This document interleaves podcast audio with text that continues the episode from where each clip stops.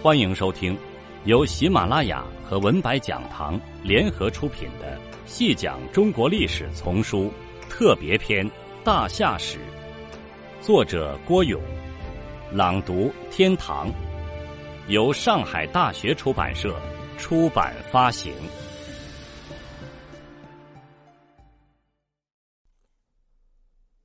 第一百一十七集：中国古代有四大发明。指的是造纸术、印刷术、指南针和火药。据说这个提法还是外国人提出的，后来为世人所公认。殊不知，除了这四大发明之外，我们的祖先对人类还有一大贡献，那就是汉字的发明。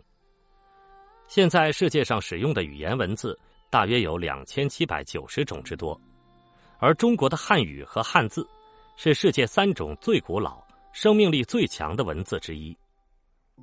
大约距今五千年的时候，居住在中东地区两河流域的苏美尔人创造了楔形文字。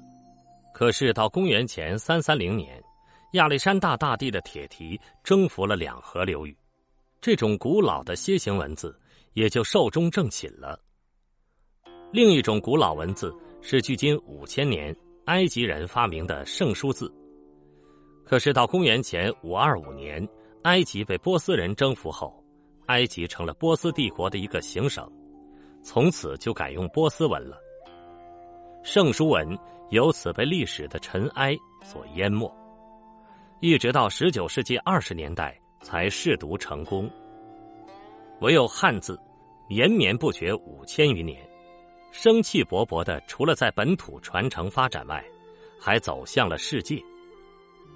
今天，汉字除了在十三亿中国人中使用外，还传到日本，经韩国、朝鲜，进而传到新加坡，形成了绵长的汉字地带。再加上欧洲、美洲和澳大利亚等地的华裔华侨，使用汉字的人数达到十五六亿之多。汉字是现今世界上硕果仅存的古老表意文字。汉字在历史上创造了东方遥遥领先的古代文明，记载了人类先进的文明成果。说汉字是中华民族的第五大发明，一点儿也不为过。那么，汉字是怎样发明出来的呢？像西方有上帝造字说一样，中国也有关于汉字来源的种种美丽的神话传说。有关汉字来源的传说中，仓颉造字说。最为流行，在古籍中有着对他创造文字的种种说法。皇帝使仓颉作书，仓颉作书而天雨粟，鬼夜哭。皇帝之使仓颉，见鸟兽啼行之际，知分理之可相别异也。初造书契，百工以易，万品以察。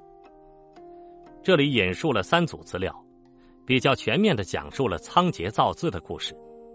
一是说仓颉是皇帝时代的人，而且当着皇帝之使的官。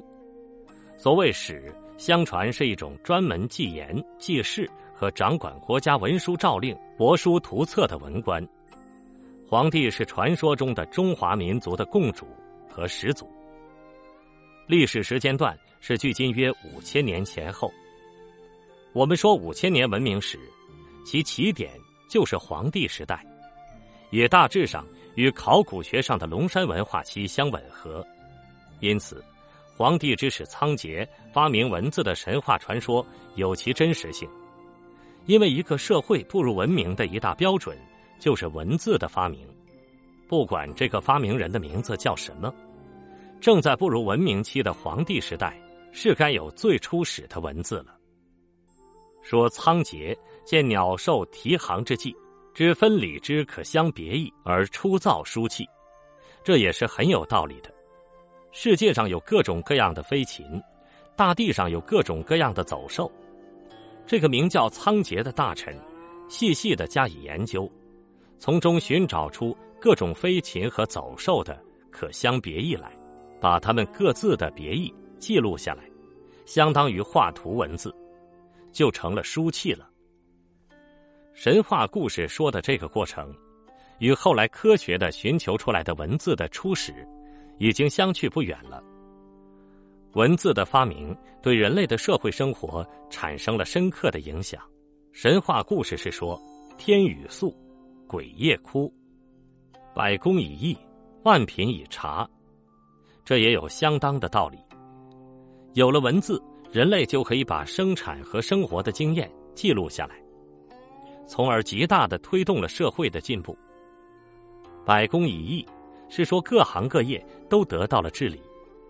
万品以察，是说万事万物都得以体察。至于天雨粟，大概是对农业丰收的一种夸大性的说法。鬼夜哭，是说此事的影响之大，以至于产生了惊天地泣鬼神之奇效了。当然，神话自归神话，真实的历史告诉人们，真正的文字的创造者，不可能是某一个聪明人。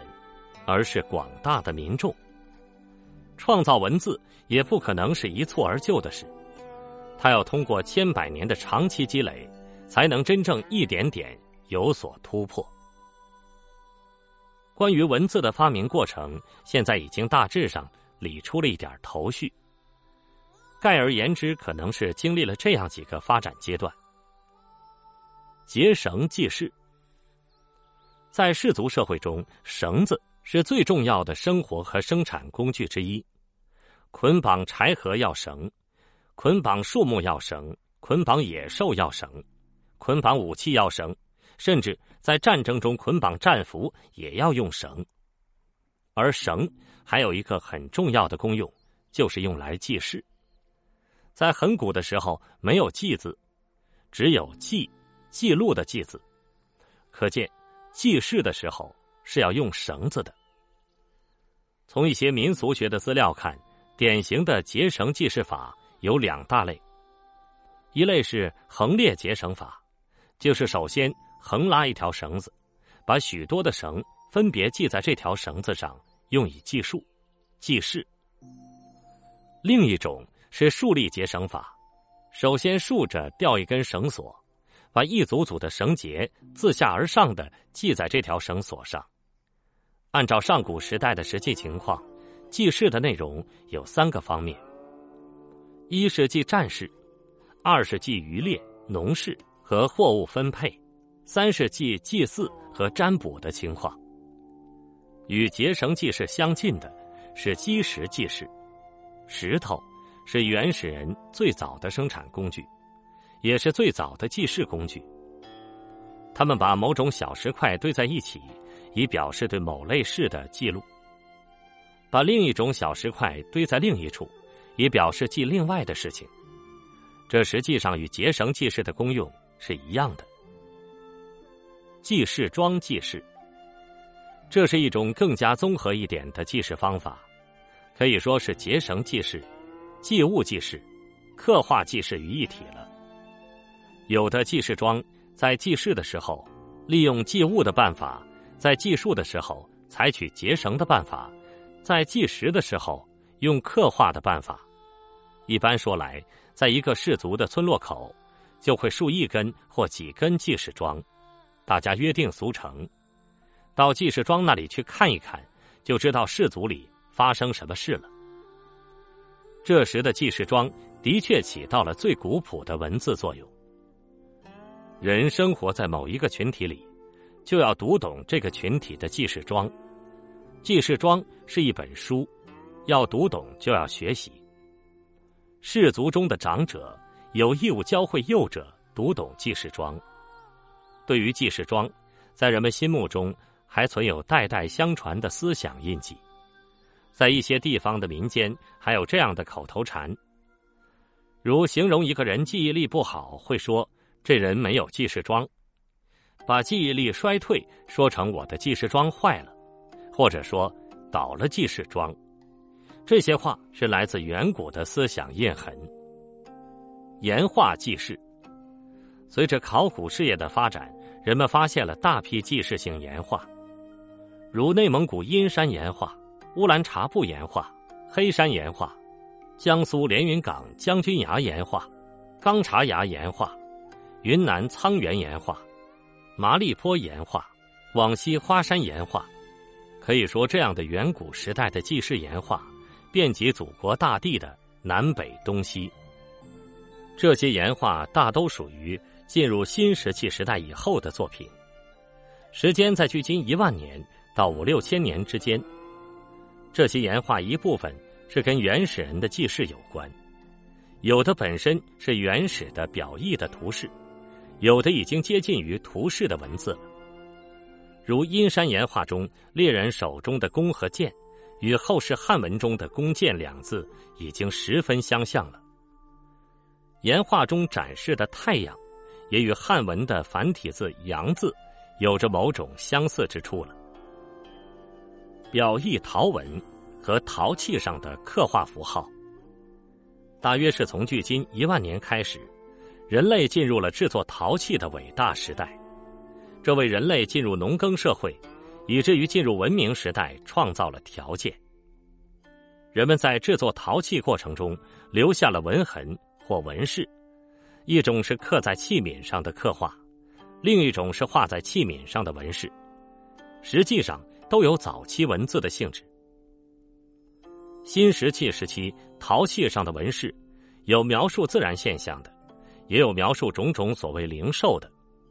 这些纹饰既是写实的，又是抽象的，犹如后世说的写意一般。比如描述山。他描述的不是哪一座具体的山，而是抽象化了的山，展现的是一座座山的峰峦起伏形状。这样的纹饰已与后来汉文中的“山”字相去不远了。其他如雷、云、水等表现自然现象的纹饰，也已有文字的意味了。刻画在陶器和玉器上的一些刻画符号，引起了人们的高度关注。不少专家称之为陶文，是汉字的萌芽。在河南舞阳贾湖遗址出土的裴李岗文化的龟甲上，发现契刻有像甲骨文的木字和户字的符号。仰韶文化的半坡类型遗址和江寨类型遗址出土的陶器上的符号资料十分丰富，半坡符号有一百多种。青海乐都柳湾的马家窑文化的陶文有一百三十种以上，这都是很值得加以认真研究的。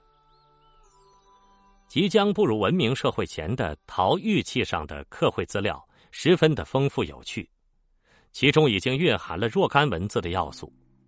一些专家风趣的称其为“图文并茂”，也就是认为其图画式的构架中显现出了文字的色泽。在黄河下游大汶口文化遗址出土的陶尊外壁上，刻有一幅日月火组合图。专家认为，此图可鉴定为繁体的“灵”字。江苏、浙江一带的良渚文化时期的玉璧、玉钺上，都刻有鸟立山峰组合图。专家认为，这可鉴定为“岛”字。裴李岗、良渚等文化遗址出土的陶器和玉器上的刻绘图画。已比之前岩画上的画面大大前进了一步。那些岩画上的画面基本上还是写实的，人物、山河大都保持了原形，而良渚等遗址出土的陶器和玉器上的刻绘是相当抽象化了的。有时把几个物件组合在一起，是要告诉人们一个新的意思，这就是文字的功效了。这些图已不是单纯的图，而是图中有画，可名之为图画。这些都在告诉人们，中国社会正在一步步走向形成文字的文明社会。听众朋友，这一集就为您播讲到这里，感谢您的收听。